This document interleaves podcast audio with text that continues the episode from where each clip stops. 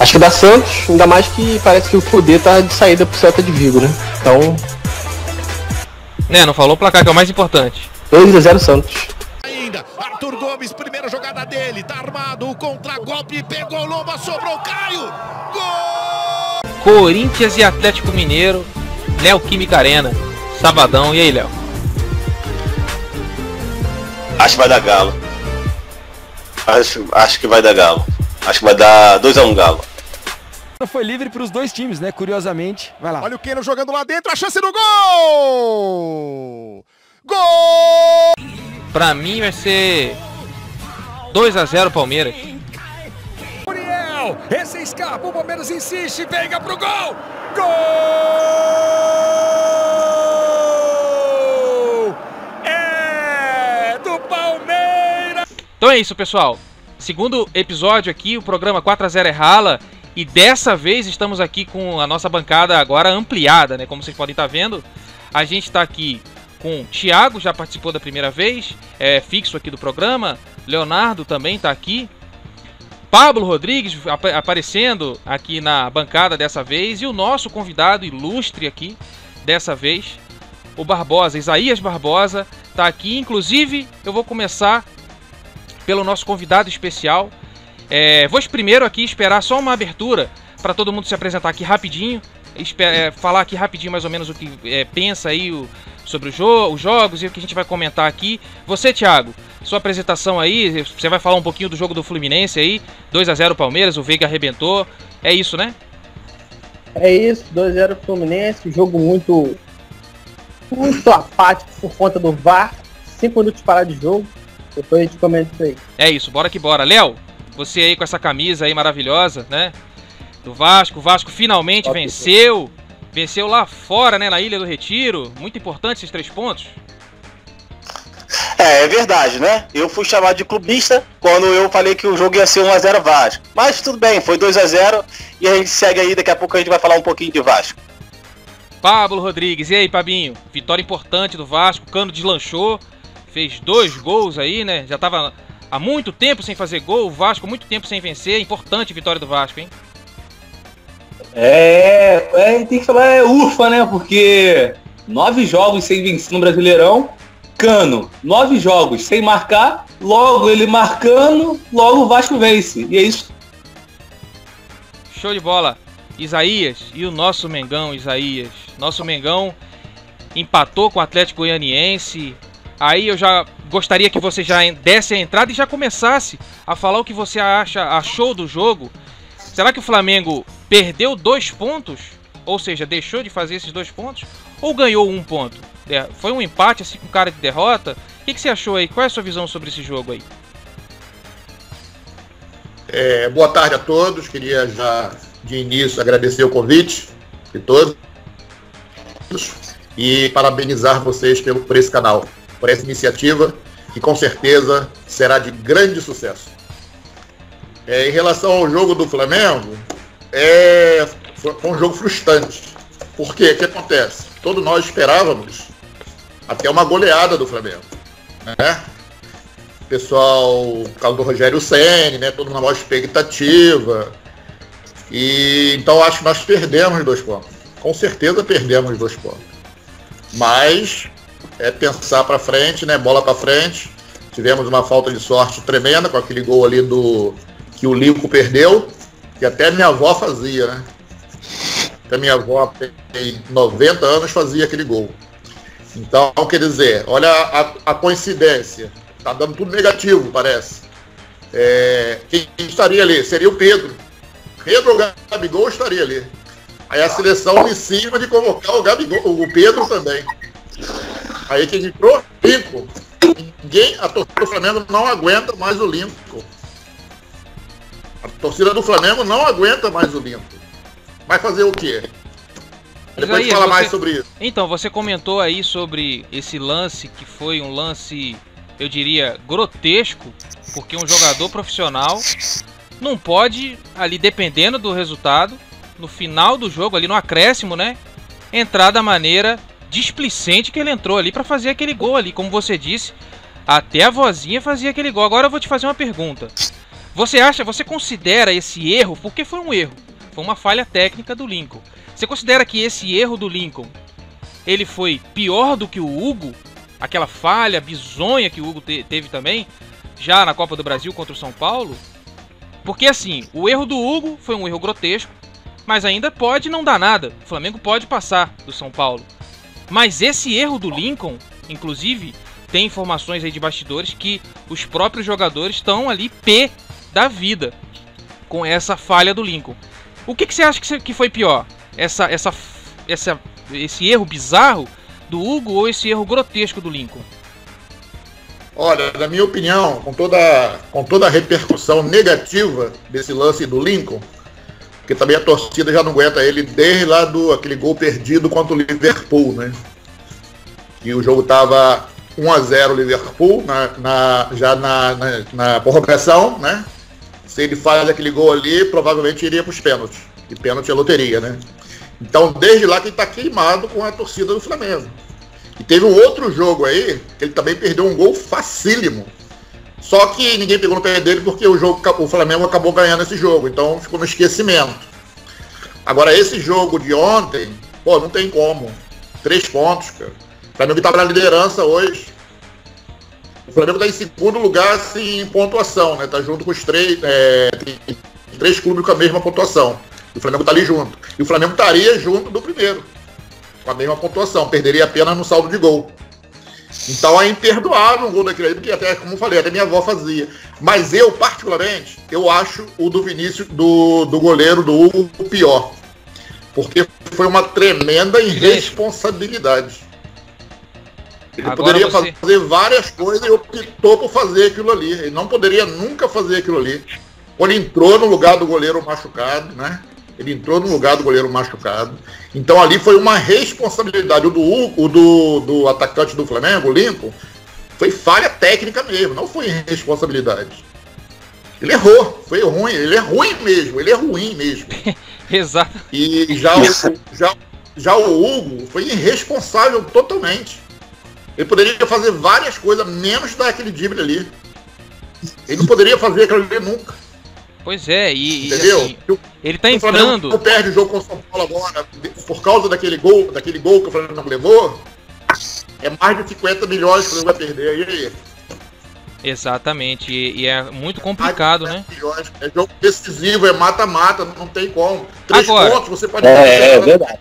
Três pontos. Agora deixa eu te fazer uma como. pergunta, Isaías. Assim, tecnicamente você viu o jogo, teve alguma coisa que você gostou? Você acha que. Outra pergunta. Saber se você gostou de alguma coisa de, daquele jogo ali do Flamengo. E, sab e, saber da sua pessoa o que você acha em relação ao Ceni. Você acha que ele errou em algumas mudanças? Por que será que ele mante, ele, ele continuou com o Thiago Maia depois de, do Thiago Maia sentir, né? Ele ficou ali com o Thiago Maia. A gente sabe que o Arrascaeta tá machucado. Mas será que não dava para ter colocado um pouquinho antes? Porque a falha do gol começou com o Thiago Maia, né? Ele errou, e aí caiu, pediu para sair, e aí veio aquela lambança bizarra do Léo Pereira. Inclusive, também vou querer saber sua opinião logo logo sobre essa zaga do Flamengo. Então, assim, o que, que você acha que teve de bom no jogo pro Flamengo? E, e se o Senna acertou nas mudanças ou que ele errou? É, eu acho assim, que nesse jogo, particularmente, não teve nada de bom no Rogério Senna. Nós esperávamos mais. Mas o que, que acontece? O Rogério Senna, ele veio queimar lá do Cruzeiro, ele foi, ele deu tudo errado lá no Cruzeiro com ele, né? Porque ele quis barrar vários jogadores, ele quis, ele quis dar uma de peitudo, né? E, e foi fritado. E no Flamengo não, ele tá querendo dar uma de paizão. Ele quer passar a mão. Então ele não quer barrar os caras. Porque Léo Pereira e esse outro zagueiro, esse grandalhão, esse poste, é, Gustavo Henrique, né? Os caras já provaram que não tem condições, cara. Eles são ruins demais. O Flamengo investiu um dinheiro alto, então o que, que acontece? Querem provar que os caras têm condições, mas não tem. Eu achei, quando o Flamengo fez a contratação, a contratações dele, eu também achei que seria uma boa. Porque o Léo, o, os dois zagueiros, Gustavo Henrique, como o Léo Pereira, eram bons jogadores lá no clube deles, no Santos e no Atlético Paranaense. Mas não deu certo no Flamengo. Não adianta, não deu certo, já testou várias vezes. O jogador da base, o Natan, quando entra, é muito superior a eles. E o Flamengo, nesse ponto da defesa, uma falta de sorte tremenda, cara, porque o Flamengo tinha um monstro ali que era o Pablo Mari. Pablo Mari, o ano passado, se vocês pegaram o jogo do Pablo Mari, ele, ele e o Rodrigo. Rodrigo. Rodrigo Caio, rapaz, segurava tudo ali. Aí o que acontece? Pablo Mari foi comprado por 5 milhões de reais. O Flamengo vendeu ele menos de um ano, parece que foi 7, 8 meses, por 95 milhões de reais. Foi o melhor negócio que existe. Não tinha como segurar. Não tinha como segurar esse cara. Cara, é, Então a defesa do Flamengo. é- é- aí depois o Flamengo vai e perde o Rodrigo Caio, porque se machucou muito tempo. Quando melhorou, a seleção vai convoca e entrega ele machucado novamente. É incrível. Olha que, né? olha, olha, olha que coisa, né? É incrível. Aí a, a seleção do Uruguai, a, a seleção do Uruguai convoca o Arrascaeta e entrega ele machucado. Exato. E a gente... Convoca, convoca, convoca o Everton Ribeiro. A, a seleção do Uruguai convoca o Arrascaeta. Entrega ele machucado. O Flamengo É sem Isla Arrascaeta, Everton Ribeiro, sem Rodrigo Caio, fica complicado, cara. O Chile convoca o, o Isla, né? Deixa a gente sem essa opção. Exatamente. E Então, muito importante tá- que você falou no começo ali. E, o que, acontece em relação ao ano passado também, que o Flamengo ganhou praticamente tudo. Pô, a torcida do Flamengo também, né, cara? Faz falta, hein? Pandemia aí veio arrebentando, né, cara? Maracanã não perdeu falta. quase. Empatou uma com o São Paulo, não perdeu quase nenhuma ano passado no Maracanã. E outra coisa, Isaías, é, Enquanto- você comentou aí, né? E quando alguns clubes, e quando alguns clubes pequenos, por falta de recursos, mandavam o jogo para Brasília, o Flamengo também jogava em casa. Exatamente. Brasília voltava. Você Esse ano não comentou, teve nada disso. você comentou sobre a Esse ano seleção, né? Porque o Flamengo tá jogando contra seus adversários e a CBF, né? Porque agora surgiu uma Também. notícia, o Também. Pedro tá machucado. E ele Também. machucou lá com a amarelinha. Eu, eu não sei se vocês já perceberam isso, tanto os, é, os vascaínos, né? Embora vocês, infelizmente, não estão lutando lá na parte de cima, no início do campeonato estava, mas quem está lutando lá em cima na, na parte da tabela, já deu para perceber que eles estão fazendo tudo pro São Paulo levar essa. São Paulo está muito tempo sem ganhar nada. Eles estão fazendo de tudo. Ó, eu vi o jogo do Grêmio e São Paulo. O Grêmio foi operado. Operado. Cara, negócio absurdo. E eles mudaram o juiz do VAR. Era um juiz, na semana eles mudaram para um paulista. E ninguém fala nada. E vamos deixar nada, registrado viu? aí, Isaías. Vamos deixar registrado só um, um pequeno registro. O presidente da CPF é São Paulino. Aí, o que que acontece é o seguinte. Olha só. O que que acontece é o seguinte, você falou aí do Pedro, o Pedro foi machucado. Agora tem o Real Madrid aí, né? A Fiorentina deve estar louca lá, porque o Real Madrid tá de olho, que é oferecendo aí 30 milhões ofereceria para o Pedro, mas o Flamengo tem a prioridade. Eu vejo que, Pabinho, você assistiu o jogo do Flamengo e você meio que balançou a cabeça aí quando o Isaías falou do São Paulo, que estão favorecendo o São Paulo. Você acha que o Flamengo ainda pode ser considerado como favorito pela briga, sabendo que o Galo tem três pontos a mais e tem um jogo a menos, e o São Paulo, por incrível que pareça, tem a mesma quantidade de pontos e três jogos a menos que vamos deixar registrado aqui. Eu, como rubro-negro, também quero deixar minha revolta, porque esses jogos não aconteceram ainda. O Flamengo jogou um atrás do outro, tá vendo? O Isaías tá, tá concordando ali. E o São Paulo não joga, por que será? Você concorda, Pabinho, que estão entregando o título pro São Paulo? O Flamengo não é mais favorito? Qual é a sua visão? Ah, é. Então, eu discordo plenamente, pô. Plenamente. O campeonato, desde, 2000 desde 2004, ele não é tão disputado. Desde 2004. Então, assim, se o São Paulo ganhou do Flamengo de 4 a 2 no Maracanã, não foi culpa de árbitro, não foi culpa do, do da CBF. O Flamengo jogou mal aquele jogo. Jogou mal demais. Poderia sair com a vitória. Perdeu dois pênaltis, o jogo poderia ter mudado. O São Paulo fez mais um gol com o Brenner lá. E discordo plenamente, porque o Atlético Mineiro tá na frente, tá jogando bom futebol, o Internacional também agora, não sei agora com o Abel, né? Abel tá com, na má fase danada aí, tá meio ultrapassado. E o Flamengo tem, tem um time muito bom, pô, pra poder chegar lá na frente. Porque no momento os jogadores estão tudo machucados, outro na seleção, contundido. Eu não ouço falar mais do nome daquele garoto, Pedro Rocha, veio do Cruzeiro. Tava no Grêmio, acho. Não ouço mais falar, aí tem que botar. Tem que botar o Lincoln pra agora, jogar. Essa última partida Lincoln agora já entra- assim. O Lincoln entra e não consegue fazer o simples, que é botar a bola pra rede.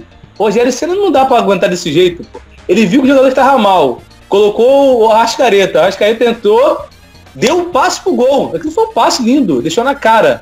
O cara não fez o gol. E o São Paulo é, tá jogando futebol mais ou menos está dando jogos. Contra o Flamengo no Maracanã, o segundo jogo agora pela Copa do Brasil, não jogou nada. Não jogou nada. E o Flamengo, pior ainda, entregou o jogo. São Paulo não tem culpa. São Paulo foi e ganhou o jogo.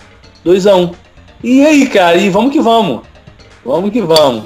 Então, Léo, aí a gente vê aí que o Fabinho falou do Arrascaeta, né? A gente sabe que o Arrascaeta tá machucado. É... Você concorda com essa visão do Isaías que estão fazendo de tudo para que o São Paulo volte a ganhar, sabendo que a, a- presidência da CBF é tricolor? É, Você tem essa visão? Você acha que o, o Flamengo. O Fabinho não me respondeu essa pergunta, mas eu, eu quero que você me responda. Ele ainda é cotado como favorito para ganhar o campeonato? Assim, eu não sei se há um complô orgânico né, para favorecer o São Paulo, mas a gente pode perceber que existem algumas distorções. Algumas coisas bem objetivas. Por exemplo, a quantidade de jogos atrasados. O São Paulo. O São Paulo tem. É o único time que tem três jogos a menos. Né? Desde a primeira rodada, o São Paulo vem tendo que o primeiro jogo que o São Paulo é, deixou de jogar foi, o- foi o primeiro jogo da- do campeonato. Então, desde a primeira rodada que o São Paulo não segue é, os- o- a rodada regularmente. E são, são adversários que são, vamos dizer assim, teoricamente favoráveis para o São Paulo ganhar. Né?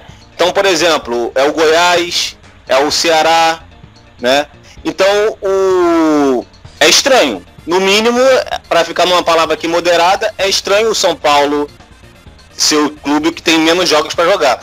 E o Flamengo sendo prejudicado pelo excesso de. Aí também não consigo afirmar que é uma coisa orgânica contra o Flamengo, nem a favor do São Paulo, mas é fato que o Flamengo está sendo prejudicado, porque está tendo muitas convocações, convocações que não teriam a necessidade de acontecer, até porque às vezes são jogadores que nem, não, não vão ser titular nos jogos, né? É, E é isso. Então o Flamengo sofrendo com a, com a, com a perda de jogadores para as convocações e o São Paulo sendo favorecido com, com esses jogos adiados aí. Então é isso, gente. Ó, vamos dar seguimento aqui. Essa opinião, o assunto tá quente, tá importante aqui. Falar do mais querido, né? Do Mengão. É o seguinte, Fabinho, você iria falar aqui sobre essa situação, ou já estava falando, sobre essa situação que o Isaías colocou, o Thiago também concorda, que o São Paulo, ele tá com três jogos a menos. E você alega, não, mas ele não tá jogando Libertadores. É por isso mesmo, é por, por, por isso que ele, ele, tá- ele não tá com esses jogos aí, ele deveria já estar jogando. O Flamengo tá jogando Libertadores e fez jogos aí. Você acha que o São Paulo não está sendo favorecido com isso? E outro ponto importante: o Flamengo está jogando esse futebol todo para ser campeão? E aí? Tá, vamos lá. Vamos falar do, do São Paulo e os os jogos atrasados. Não é porque o é, não vamos falar do São Paulo, ver a outra história, do outro lado. Os jogos São Paulo, Ceará, Goiás e Botafogo, né? Os jogos já foram remarcados. Foram remarcados já para o dia 25, se eu não me engano, o jogo do Ceará. E vai ser dia 9 de dezembro do Goiás, negócio assim. E do Botafogo vai ser dia, dia 15. O São Paulo não jogou ainda, não porque não está mais na Libertadores, mas porque o, o, o Botafogo tinha um compromisso, o Ceará tinha um compromisso e o Goiás tinha um compromisso. Não tem como, não tinha como encaixar esses jogos. Não tinha como encaixar esses jogos. Ah, mas o São Paulo tem que jogar já. O Botafogo tava disputando o jogo contra o Cuiabá. E o Botafogo tá disputando o Brasileirão ainda. Não tinha como entrar, encaixar esse jogo. Ia ficar pesado. Ceará a mesma coisa. Tava jogando ainda também. Contra o Palmeiras, pouco tempo. Cea- é, brasileiro e Copa do Brasil, não tinha como encaixar. Botafogo foi eliminado, vai encaixar agora, mas remarcaram já. Ceará foi eliminado, vai jogar, já foi remarcado. Mas você acha que Tudo não demorou muito assim, não, 25? Fabinho? Não, tá- não demorou muito pra remarcar esses jogos? Não, não demorou muito. Não demorou muito, porque o São Paulo estava disputando ainda. Tava jogando o ainda. Tava E o Botafogo, o Ceará também estava jogando. O, o, o Ceará foi eliminado semana, semana passada, semana retrasada. Semana passada. Não foi eliminado ainda não. Teve o primeiro jogo contra o Palmeiras. Foi eliminado. Não, primeiro jogo. E 3 a 0 sobre. Ah, tá. O, o, o São Paulo eu discordo. O Flamengo estreou em casa contra o Atlético Mineiro jogando nada. Perdeu. Segunda rodada, poderia ganhar do Atlético Goianiense, levou uma sacolada. E o São Paulo foi ganhando jogos. E o São Paulo tem três jogos, não significa que ele vai ganhar os três jogos. Porque também não tá jogando esse futebol todo. E o Flamengo, outra coisa, também não tá jogando futebol pra ser campeão. Não tá. Se a gente botar aí time pra ser campeão aí, a gente bota o Internacional que começou bem, teve uma parada aí, do Atlético Mineiro. Que é overpower, muito Mas aí deixa eu te perguntar, Fabinho. O Flamengo de repente não tá jogando bem porque Pedro foi convocado, Everton Ribeiro convocado, Rodrigo Caio convocado. Cara. Tiraram a Rascaeta, tiraram. Enfim, os principais jogadores. Tiraram. E aí o presidente da CBF é São Paulino. Outro ponto importante aqui é o seguinte: aquele primeiro jogo lá contra o Galo, na minha opinião, o Flamengo jogou bem. Perdeu com aquela infelicidade Ô, do Luiz, jogou muito mas atacou jogo, bem. muito, perdeu muito gol. Muito. Agora, contra o Atlético Goianiense, concordo, deixamos passar aí aquele 3 a 0 e esse empate foi frustrante. Mas e aí? Você não acha que esses problemas inclusive da CBF, trazendo. Poxa, a gente já não tinha o Gabigol machucado. O cara tirou o Pedro, o artilheiro do time. O que, você acha? Vamos lá. É, vamos botar aí, você é o Tite. Você tem que escolher atacante.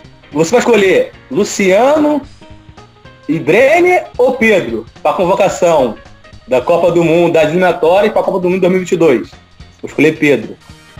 O Arrasca jogando muito. Vou convocar. Everton Ribeiro, não vou convocar? Eu pergunto se não quer ir para a seleção. Mas Claro que não é é seleção, pô, tem que ser convocado, pô. Eu não, eu não posso, eu não posso convocar o Lincoln. Eu não posso convocar o Ribamar. Eu vou convocar o Pedro, porra, o Pedro tá jogando futebol lindo. Tem que ser convocado. Ah, mas tá atrapalhando o Flamengo.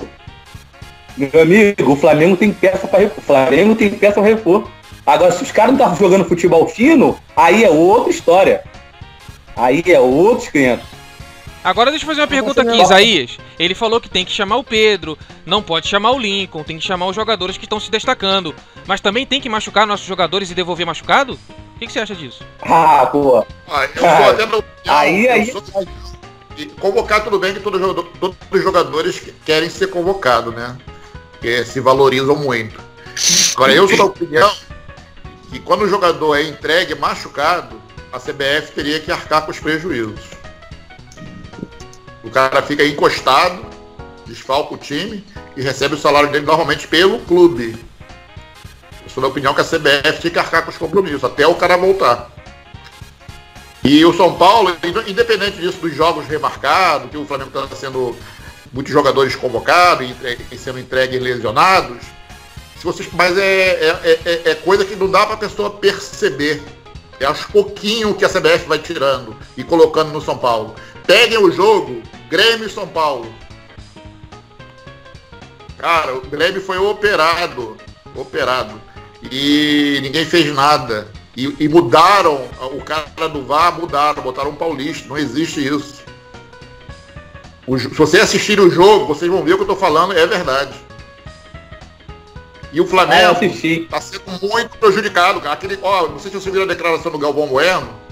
Ele falou que aquele, aquele impedimento do Gabigol contra o São Paulo, aquilo não foi impedimento nunca.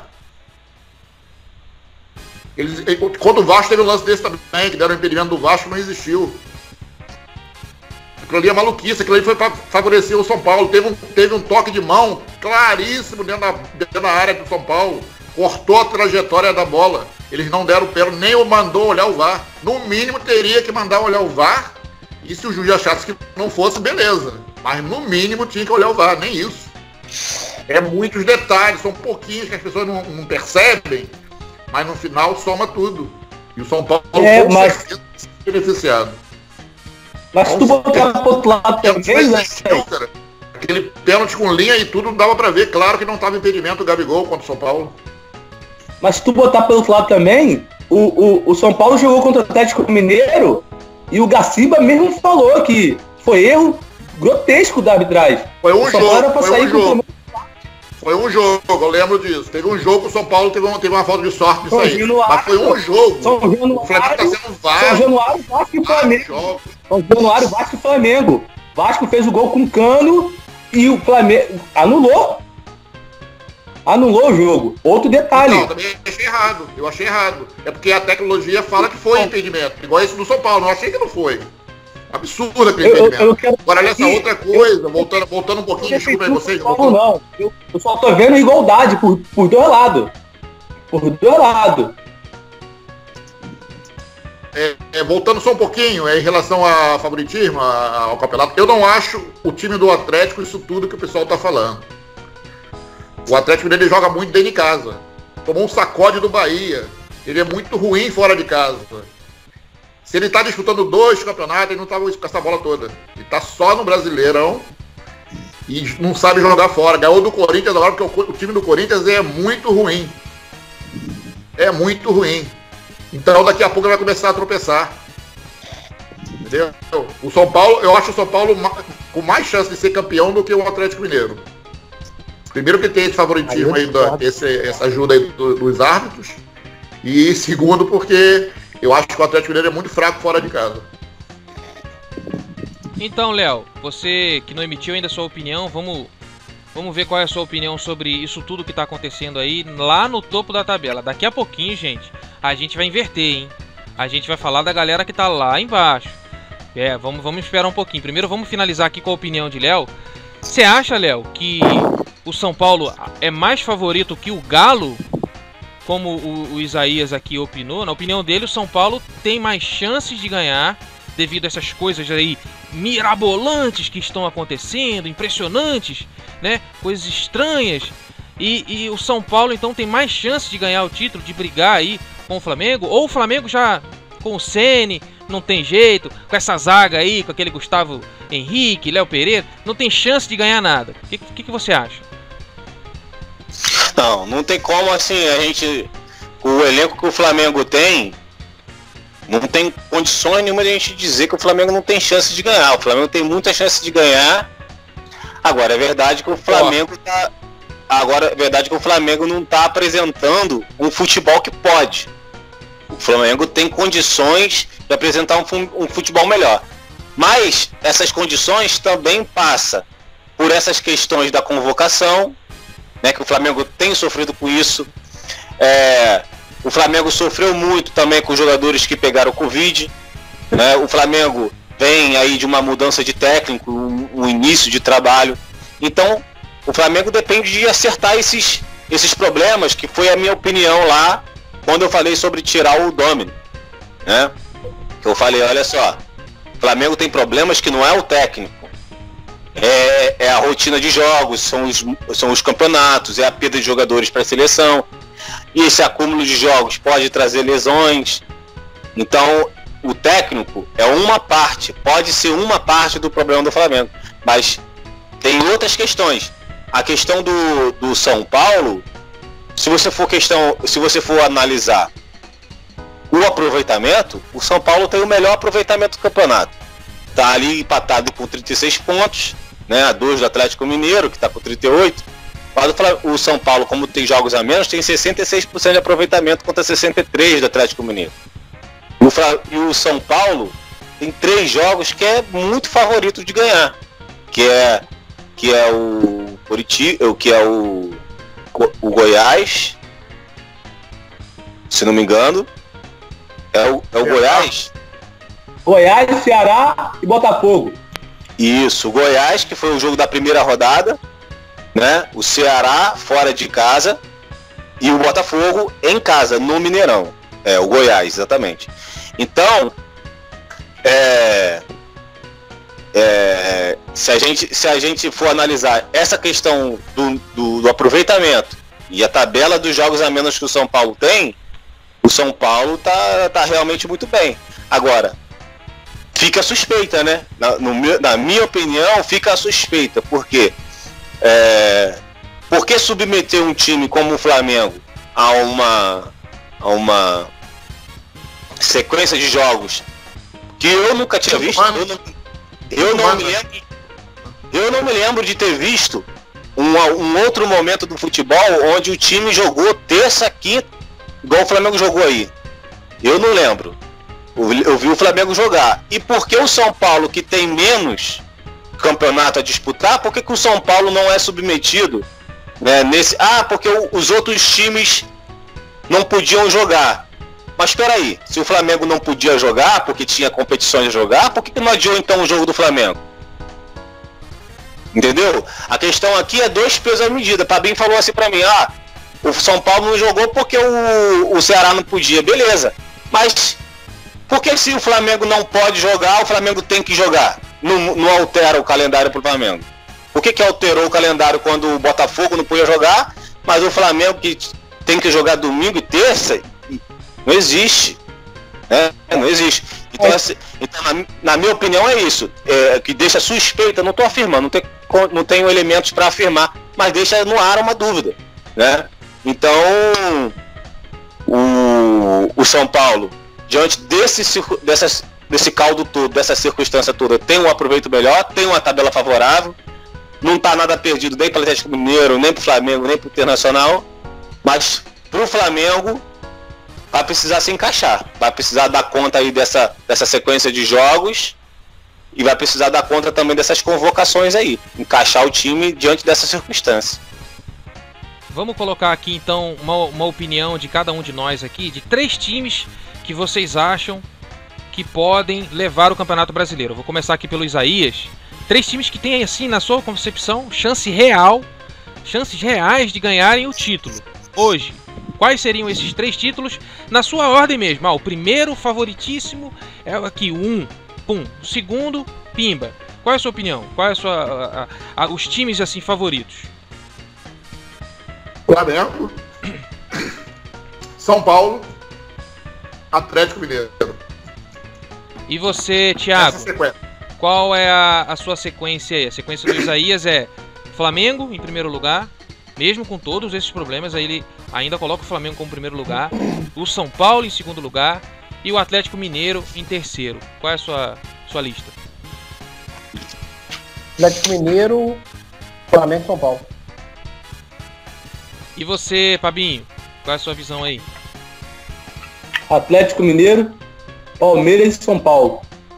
Ah, curioso, não colocou o Flamengo no, no top 3 e colocou o Palmeiras que vem lá de baixo surgindo bem, né? Daqui a pouco a gente vai falar sobre esse jogo aí que o Veiga fez dois gols aí em cima do, do tricolor. E você, Léo, você coloca ou não o Flamengo nesse top 3? Qual é o seu top 3? Olha, o que acontece é assim, o Flamengo tem um elenco melhor. Eu acho que isso é consenso. Mas o Flamengo tem essas adversidades todas e precisa acertar o time. E precisa fazer isso tudo sem tempo para treinar não é uma situação fácil do Flamengo. Então, o São Paulo tem uma vida mais estável, vamos dizer assim. Não tem é, a mesma sequência de jogos, tá lá com o mesmo treinador e, e tem jogos a menos favoráveis. Então, hoje, o meu top 3 é São Paulo em primeiro lugar, o Flamengo em segundo lugar e o Atlético Mineiro em terceiro lugar. Assim, de chances para ser campeão. Então, beleza. Vamos finalizar aqui com a sua visão do nosso convidado especial aqui, Rubro Negro, né, assim como eu também. A sua visão aí sobre Flamengo, o que, que você tem a dizer, Isaías? Encerra pra gente esse bloco aí. É, só assim, em relação à diretoria do Flamengo, por exemplo, é uma diretoria elogiável, né, que tem que se elogiar, porque fez um trabalho muito bonito. Inclusive agora na relação ao técnico, quando ele sabe que perdeu o nome, e assim, no dia seguinte o Rogério Senna tá tudo acertado, uma coisa muito rápida, né? E foi um bom, um bom senso lá que todo mundo queria o Rogério Senni, então agradou a todo mundo. Mas eu acho um detalhe que falta dessa diretoria do Flamengo é botar a boca no trombone. Porque ela não reclama Ela é garfada, aí o time do Flamengo é garfado, é, pênalti não marcado, é, impedimento que aparentemente é, é mal feito. E não bota a boca no trombone. Teve um, teve um. Acho que foi o Atlético Mineiro. Atlético Mineiro que venceu dos. Quem é o dos, quem, quem, quem é o agora no, do Atlético Mineiro de quem? Corinthians. Corinthians ganhou do Corinthians agora? Corinthians. E parece que foi o Atlético Mineiro, não, não me recordo bem o time. Que acho que foi o Corinthians mesmo. Teve um pênalti, um pênalti Foi. que não foi marcado O pro Gil Atlético Mineiro. o, o Vargas. Isso. Eu achei pênalti claríssimo pro Atlético Pênalti, Mineiro. Muito pênalti. Muito pênalti. Agora vocês veem a diferença de dire- diretoria. O Atlético Mineiro já está com uma representação para ir na CBF falar sobre esse pênalti. E ele ganhou o jogo. Tem que botar a boca no trombone, cara. Tem que botar, não pode, porque O Flamengo, o Flamengo levou um, eu achei pênalti claríssimo contra o São Paulo, aí ninguém fala nada. Entendeu? Então acho que esse detalhe falta na diretoria do Flamengo. Isso que você Obrigado, falou aí, Isaías, agora sobre a diretoria, né? A gente tá vendo aí agora o Marcos Braz foi eleito mais de 40 mil Foi um- votos aí, foi é, um dos. foi muito bem eleito. é, Então, foi um dos. né? A, a nação, né? Claramente ajudou ele aí a, a- a se candidatar, né? É um ótimo Aham. dirigente, mas você acha que ele vai conseguir ser vereador e continuar ali na direção, ali na, na- no clube? Você acha que não vai Ah, atrapalhar? acredito que sim. Acredito que sim. Político não faz nada, cara. é só lá assinar o documento e voltar pra casa. ali no Mengão ele tem feito bastante, né, cara? Grandes contratações, É, tem feito eu acho que ali. sim. Acho que vai continuar a dar conta do recado, sim. E Vai ter mais realmente, prestígio, né? Vai ter mais prestígio. Mais prestígio, né? Eu Acho que, acho que foi uma boa, sim. Realmente o Flamengo ele não tem muita. que, a única coisa que me incomoda na diretoria do Flamengo é isso, é não botar a boca no trombone como o Atlético Mineiro faz. O Atlético Mineiro venceu o jogo e tá com a representação, indo com a representação na CBF reclamar desse pênalti não marcado. E ele foi vencedor do jogo. Imagina se ele é perdedor do jogo. Como é que não estava isso aí? Inclusive, não só aqui na CBF, né, Isaías? Eu acho que o Flamengo ele não tem essa representa- representação forte também lá na, na, na Sul-Americana, não é verdade? A gente não tem moral, cara, com esses caras. Um. Nenhuma, entendeu? A gente tem que. E nós somos o campeão da América, pô. O atual campeão da América. Tem que respeitar o nosso Mengão, o mais querido. Não é isso? Então assim, a gente vai pular aqui o bloco então, senhores. Vamos agora. Beleza. Vamos. É, a gente tava falando, né, de título, quem vai ser campeão. Agora vamos falar da zona da confusão. A zona do perigo. Aquela situação ali que Mais assim. a situação cabulosa, né? Vamos virar a tabela. Vamos virar a tabela.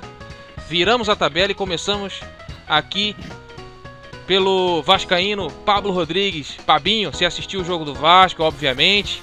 O Cano, finalmente, né, rapaz? Deslanchou, fez aí dois gols. O Vasco pôde vencer aí o, o esporte, inclusive lá na Ilha do Retiro.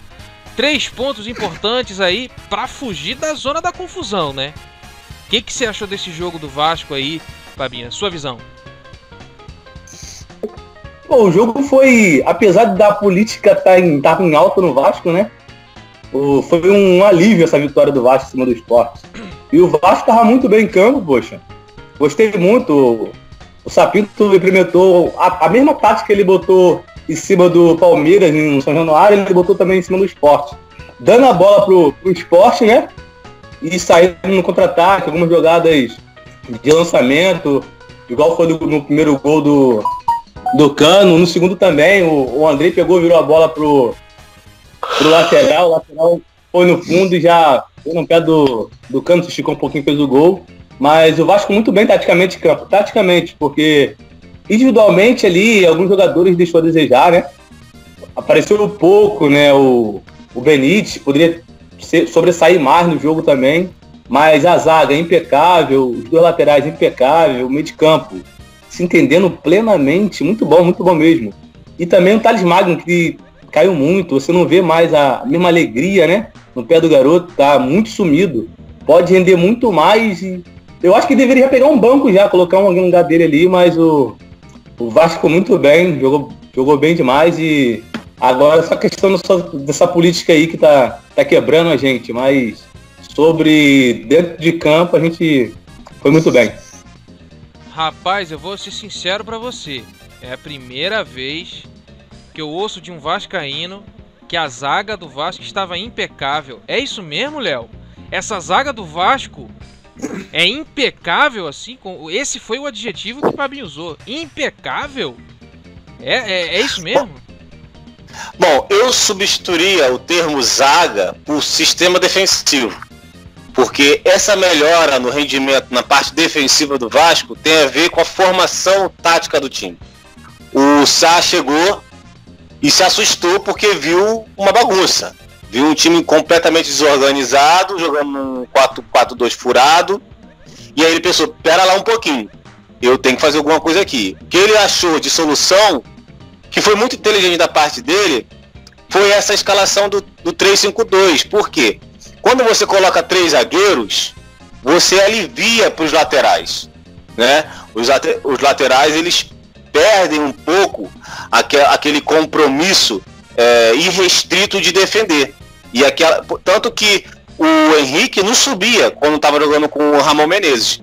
Ele era basicamente um terceiro zagueiro, mas não era terceiro zagueiro. Então ele não fazia nenhuma parte nem outra porque a, o meio de campo não estava composto para ele ficar preso. Então quando você sai dessa, dessa escalação e coloca o, o 3-5, você dá essa mobilidade. E aí ele trocou as peças e aí melhorou, aliviou. Então, se você for olhar aqui na própria página do, do Globo Esporte, as atuações, a menor nota foi dada, a menor nota foi 6, que foi justamente porque o Pabinho falou, foi pro Thales e pro Benítez. Foram realmente aquele, aqueles dois que estiveram mais abaixo. De resto, foi um time bem compacto e bem ciente do que precisava fazer, que era se fechar, basicamente o que fez contra o Palmeiras. Eu lembro que você elogiou muito o primeiro tempo do Vasco contra o Palmeiras, Evandro.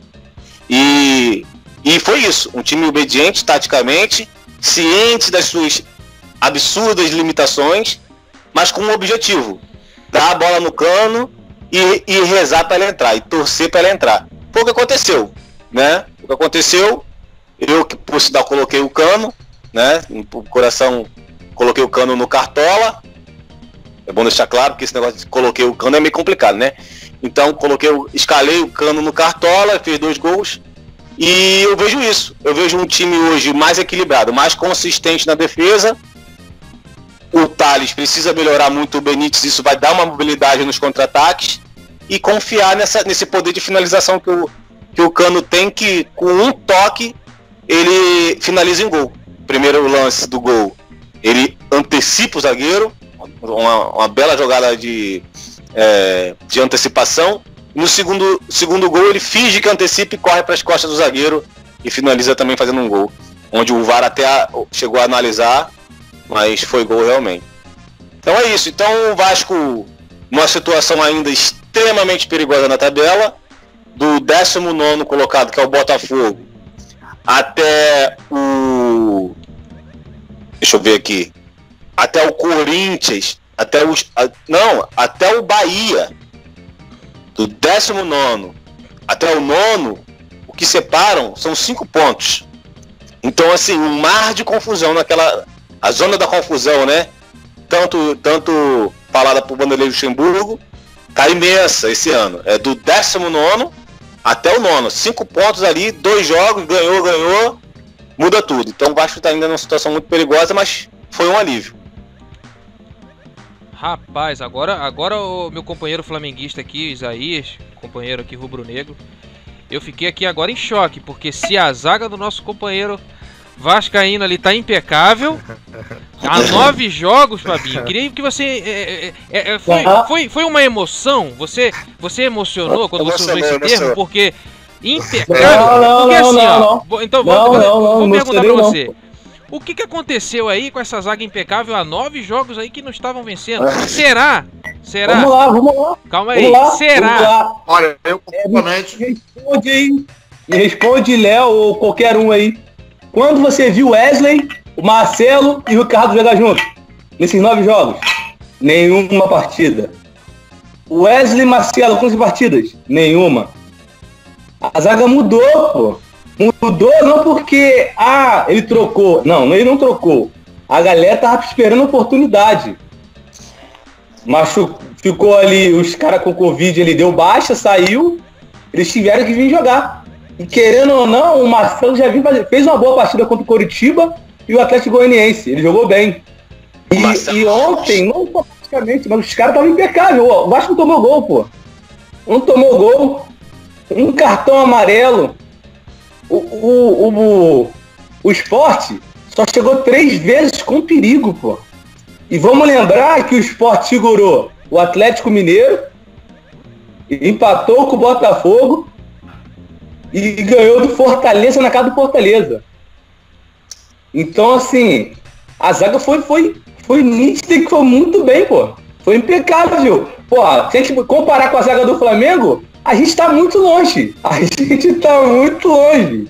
A zaga do Flamengo joga, vocês sabem. A zaga do Flamengo joga, vocês sabem. Vocês ficam assim, ó. Meu Deus do céu. Esse cara vai fazer merda. Esse cara vai fazer merda. Aí faz merda. E faz a merda, faz o M. Mas agora. Mas Vasco voltou muito bem. Pô. Agora deixa eu fazer uma pergunta para você, Fabinho, só para você continuar o raciocínio.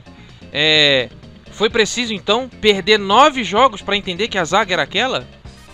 Ou será que também? Não, não. Ou será que também não, não, a pô. zaga ou o sistema defensivo, usado ali o termo pelo nosso companheiro amigo Léo, ou também foi o adversário que ajudou, porque o esporte também não ataca é ninguém.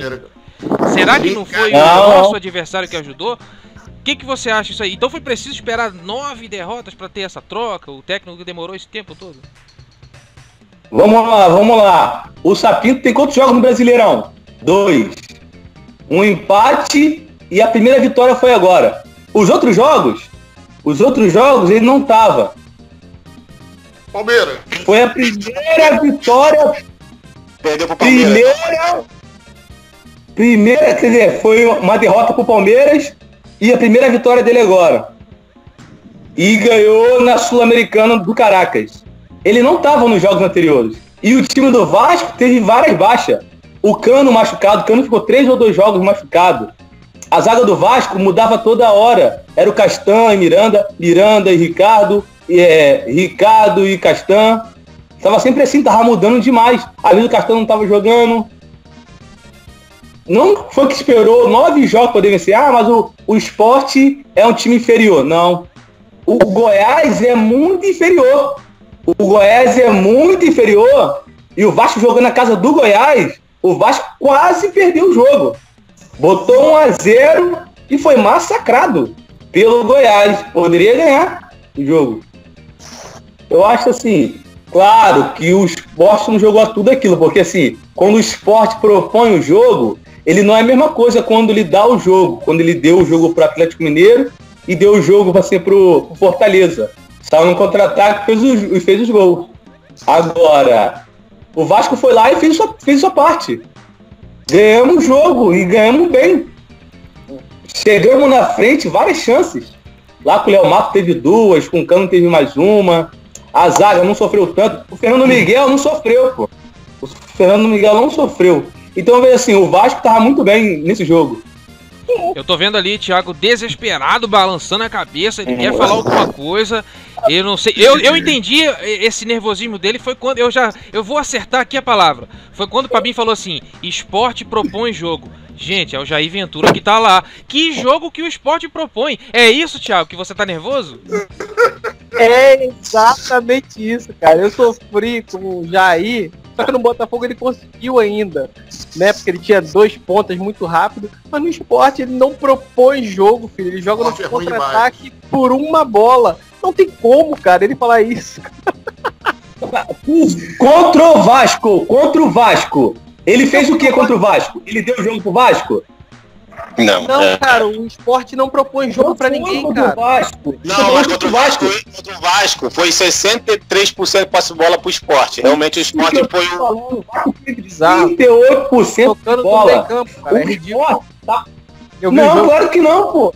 Isso é jogo. fato. Você, mas, mas, mas O, o esporte, isso que eu tô falando, o esporte quando vai atacar, ele é inferior, ele não tem a mesma qualidade igual o dá o jogo. Chega na beira da grande área e volta, porque não tem uma linha de passe para poder infiltrar a zaga. Ataca, chega na grande área do adversário, volta o jogo. O esporte faz exatamente igual. Agora, o Goiás é muito é isso que eu tô falando, cara. É isso que eu tô falando. Quando o esporte tem que ganhar o jogo, ele, ele é inofensivo. Ele é inofensivo. Ele vai, mas não tem um segredo da chegar lá na frente. E o Vasco conseguiu pegar isso. Ó, o primeiro gol do Vasco, se você perceber, foi um chutão do goleiro. O Vasco pegou o rebote, deu no pé do, do Gil, o Gil acionou o cano, gol. Você não viu o esporte chegar? O esporte chegou três vezes dentro de casa. Dentro de casa, o esporte chegou três vezes só. Se quem pega o jogo de fora e vê o jogo, acha que o Vasco era, era o, o mandante do campo. Agora, quando o esporte está jogando fora de casa, contra o Atlético Mineiro, repito, contra o, o Fortaleza, que é a sensação, Fortaleza, eles ganharam os jogos, porque retrancou, é o futebol dele, do Jair. Retrancou e ganhou o jogo. Agora, quando ele quer propor o jogo, ele não consegue, pô. Ele não consegue. É isso que eu tô falando. Então, assim, o esporte não sabe propor o jogo. O Goiás é muito mais ofensivo do que o esporte. Só que a zaga do Goiás é completamente mais inferior, né? Então, o, o Goiás, se, se jogasse talvez igual o esporte joga, tentando jogar o contra-ataque, talvez seria mais letal, porque é, se tivesse dois pontas rápidos, porque tam, também não tem, né? É um Mas meia- jogar no contra-ataque, ó, dentro de casa, em qualquer lugar, cara. A grande vantagem do, do Jair na época do Botafogo era saber que ele não podia propor jogo em lugar nenhum. Porra, sabe por que não tem como? Eu tô jogando contra o time da que vai brigar pra não cair. Eu vou propor um jogo pro time que não vai brigar pra não cair? Não tem como. Se o, o Vasco ganhou dois jogos do esporte, seis pontos. O Vasco no São Januário jogou pra dentro, fez dois gols, 2 a 0 Lá no contra o esporte esperou e ganhou o jogo. Agora, quando a gente joga um jogo que é um adversário direto, pra não cair no rebaixamento, a gente tem que propor o jogo. Imagine se, o- se o Vasco não vai pra dentro, se o Vasco espera o esporte e o esporte espera o Vasco. Não tem jogo. Então, Léo, jogo, é, Foi isso que a gente. Foi até isso que a gente opinou aqui na semana passada, né? Que não ia ter jogo, porque esperar o Vasco propor e esperar o esporte propor jogo, não teria um jogo. Seria um absurdo. Por isso que Aí, o, o, mas o Vasco aproveitou o dos Vasco tentou oportunidades. alguma coisa. Tentou, mas não conseguiu. Então, Léo, é dessa forma aí mesmo, como o Fabinho tá falando, esse é o sistema defensivo ideal pro Vasco. Qual- quais foram o, o, o, a- o sistema defensivo ali? Quem foi, quem foi o zagueiro, quem foi o lateral? É esse o time? Acertou lá atrás o Então, Sapinto?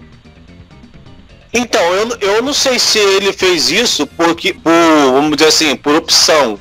Ele fez porque era o que tinha, porque a gente teve quatro baixas por Covid. Então, é, é, o Vasco entrou em campo com Fernando Miguel Wesley, Marcelo Alves que- e Ricardo Graça, Léo Matos, Léo Gil Andrei, Neto Borges e Benítez, Thales e Cano. Né? Isso. A gente, a gente, a gente teve aí é, o, o Wesley não comprometendo, o Marcelo Alves fez uma boa partida, o Ricardo também não comprometeu. Agora, é, eu acho que é um pouquinho de tudo. Essa caldeira, esse resultado, foi um pouquinho de tudo. O time do esporte é fraco. O sistema do Vasco, no, coment- no- no- durante o jogo, os comentários estavam falando: olha só, eu quero ressaltar que Sua o, opinião, Isaías, o que você acha aí desse time do Vasco? Sim, em relação a esse último jogo do esporte, eu não assisti esse jogo. Mas é, é, eu, não- eu acho que os, os Vascaínos não devem ficar muito felizes com esse jogo, porque eu acho que o esporte não é parâmetro. Acho que o esporte não é parâmetro.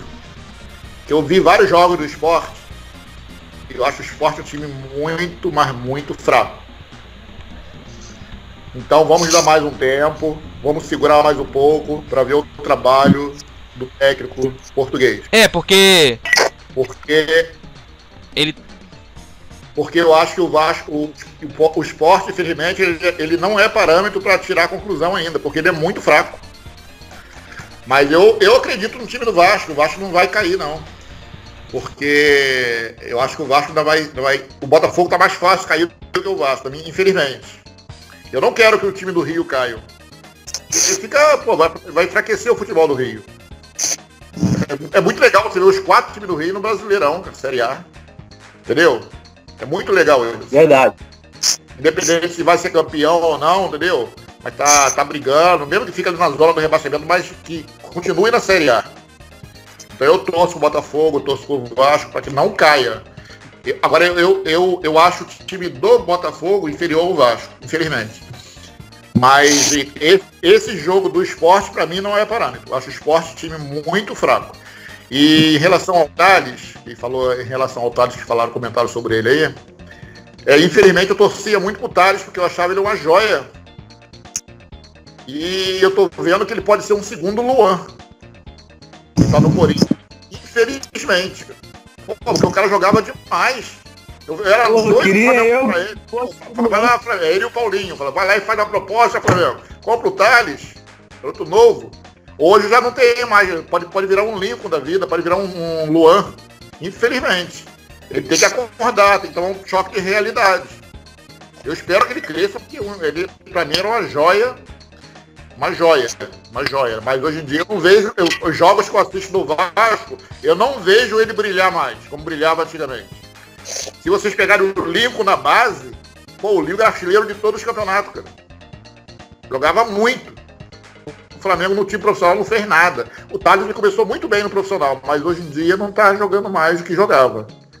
E o Botafogo, uma coisa que eu acho que o Vasco, os Vasco devem ficar preocupados, já nem em relação a, a- a- só ao time, não sei se pode entrar em debate esse, esse, esse discurso. Não sei se vocês assistiram a última declaração do, do ex-presidente do Botafogo, né? É Montenegro, não é isso? É Montenegro, é isso mesmo? É do Montenegro, né? Não sei se vocês assistiram. Ele falou num determinado momento lá, ele, ele sobre o comentário de um. Tem um youtuber, um youtuber que ajuda muito o Botafogo. E em um determinado momento lá ele falou, esse, esse rapaz, o youtuber, ele falou que o, Felipe Neto. o Botafogo estava quase falido. E o Montenegro falou assim, o Botafogo não está quase falido, o Botafogo está falido. Vai estar. E o que me preocupou em relação ao Vasco, que não tem nada a ver com isso, que o Montenegro foi categórico. Ele falou, e o Vasco está pior do que o Botafogo. Aí eu não sei. Discordo. Aí que entra. Entra falou, esse, não sei se vocês assistiram, essa, essa, essa entrevista dele essa, foi, uma, foi uma, uma coletiva que ele convocou. Deve ter umas duas inclusive, ou só pra passar o assunto É, aqui. falando passar o assunto para o amigo, acho que ele quer falar também, Léo. Então eu fiquei muito Isso que o Isaías comentou, e o atual presidente do Botafogo também, disse que teve que comprar bola com dinheiro do próprio bolso.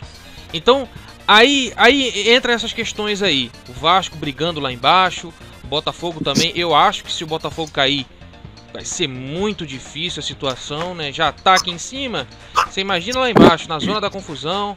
O Botafogo caiu, o Botafogo É, esse é o problema, não é vai falir. Já tá dizendo que faliu, falido. Ele tá falando de momento. Não, mas é porque né? Então assim, ele disse que a se não receita- tem, é porque hoje o Botafogo tem pra pagar só os jogadores. E olhe lá, nem dinheiro pra comprar bola é um negócio assim, é assim preocupante, não é verdade? Me preocupou em relação ao Vasco, ele falou que o Vasco está pior do que o Botafogo. Eu não acredito muito não, mas um presidente É. falar um negócio desse é meio pesado, Você né? quer falar, Léo? Quer falar? É você. Então, Léo, o sistema defensivo do Vasco é esse? Acertou? Você disse, estava dizendo aqui o problema na internet, né? Que o Vasco foi porque não tinha opções, então ele acertou, desculpe a palavra, na cagada? É essa a zaga do Vasco, então, na sorte? É isso? Queria que você comentasse aí também. E esse, esse momento do Botafogo, do Vasco aí, deprimente. Léo, Oi, posso emendar uma Fala. pergunta? Posso, posso emendar uma outra pergunta? pode. É porque eu não sei, porque um jogador que eu gosto muito no Vasco, eu não assisti esse último jogo, esse último jogo. Eu gosto muito do Castan. Ele não tá jogando, não? Jogou não. Pegou Covid Responde agora. sobre isso aí também, emendando essa pergunta. Eu gosto muito do Castan. Então, é. um acerto, é o, que eu, é o que eu disse. Quando o Fabinho falou da defesa, a defesa foi bem.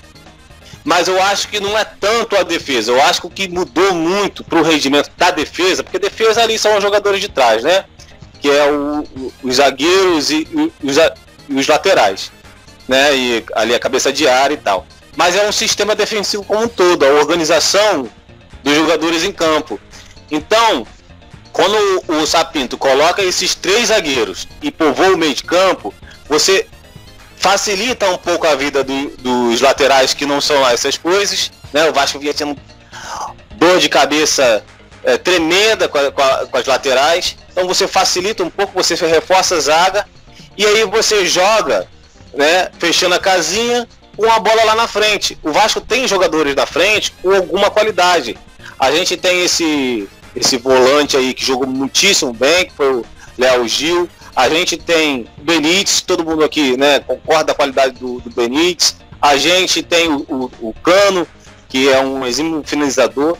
Então, se o Vasco jogar finalizadinho lá, fechadinho lá atrás, e tiver esses jogadores bem dentro de campo, o Vasco não vai passar grande sufoco no campeonato. Então, eu acho que eh, ele acertou o sistema defensivo, o modelo tático do jogo. Agora, as peças acabaram, acabou dando certo, muito em função do que meu tio falou também. O esporte é um time fraco.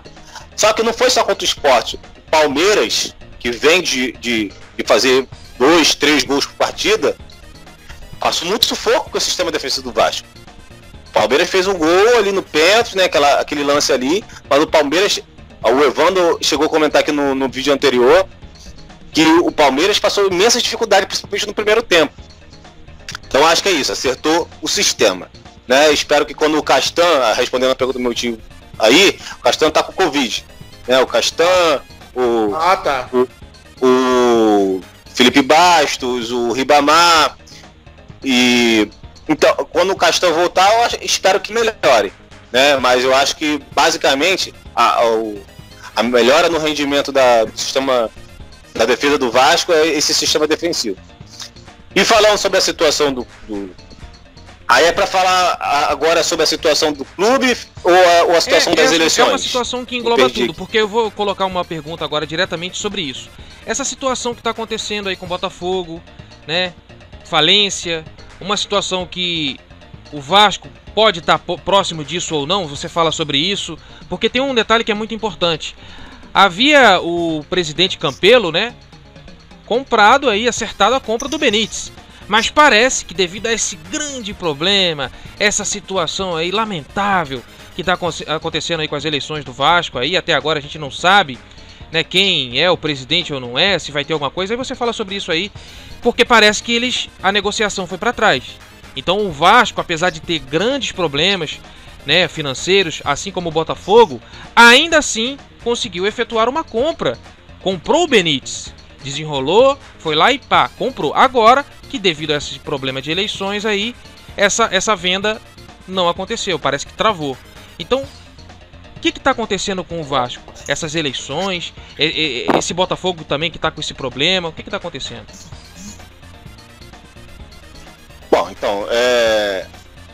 isso, isso que o Vasco vem passando não é, não é uma exclusividade do Vasco, né?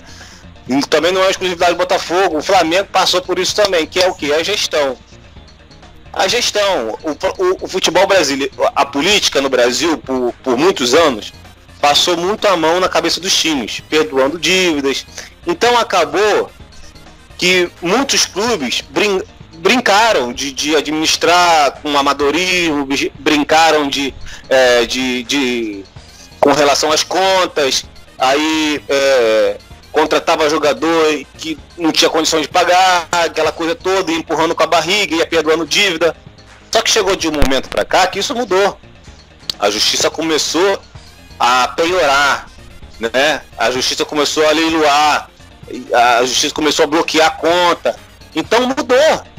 Por, por muito tempo isso foi levado de, de, de, de moda de, de uma forma amadora. Mas de uns anos para cá, de uns 15, 20 anos para cá, isso começou a mudar. E é justamente quando é, o Flamengo passou é, muitas dificuldades, o Vasco vem passando. A situação que a gente chega hoje, no meu modo de entender do Vasco, é terrível. terrível. E do Botafogo também. Mas eu faço uma ressalta aqui pro Vasco, que é o quê? O Vasco encontrou na sua torcida um parceiro, né, que pode ser um alívio e pode ser um caminho para o Vasco sair dessa condição. Por quê? Por exemplo, o centro de treinamento. O Vasco em 2019, nessa condição toda, consegue construir um centro de treinamento. Mas como? Com financiamento de doações. Quando você estabelece financiamento por doações, a justiça não pode piorar esse valor. Então o Vasco fez parcerias com empresas e, e com a própria torcida, e esse, e esse recurso ele tem que ser usado com aquele fim. Né? O esquema do Benítez passa por isso também. Um, um, um financiamento é, da doação da torcida e também algumas empresas. Esse seria o acordo que estava fechado, mas que não vai ser sacramentado. Vai ser o Campelo decidiu deixar para o próximo presidente. Então essa, no meu modo de ver, é a única alternativa do Vasco ir respirando por aparelhos até equilibrar as contas. Agora, e o Botafogo precisa caminhar nessa direção. Por quê? É, a, a, o, o, dinheiro que entra, cota de televisão, patrocínio, tudo isso aí, as dívidas, as dívidas que estão para trás, lambe. É, bloqueia na conta. Então precisa criar novas formas. É, esse acordo que o Campilo deixou acertado de reforma de São Januário, né, com a empresa que fez o estádio do Palmeiras, que também é nesses moldes, doação e parceria com empresas. Por exemplo, o estacionamento a, será por tantos anos da empresa que vai construir, então ela vai lucrar com aquilo ali. Então uma parte do custo vai ficar a ganhar em função do, da obra pronta. Então tem que se reinventar. Tem que contar com a torcida, que é o grande patrimônio dos clubes, tanto do Botafogo quanto do Vasco. Né? O Vasco conseguiu aí colocar, bater recorde no número de sócios, ainda que o valor seja pequeno, mas a arrecadação saiu de 7 milhões para 45 milhões. Então, é, se reinventar contando com esse patrimônio e ajustando a casinha. O Flamengo está aí. O Flamengo, Flamengo é, o, é o melhor exemplo. Foi, foi, meu time ele falava isso comigo, ó. Não é, título não é para esse ano. Título, né, é para frente. Título não é para esse ano. E aí foi passando, foi passando, foi ajeitando. Tá aí o Flamengo a máquina que é hoje. Aí eu pergunto para você, Thiago, você como botafoguense, 2020, você como botafoguense, tá vendo essa situação aí, né, de presidente ter que comprar bola?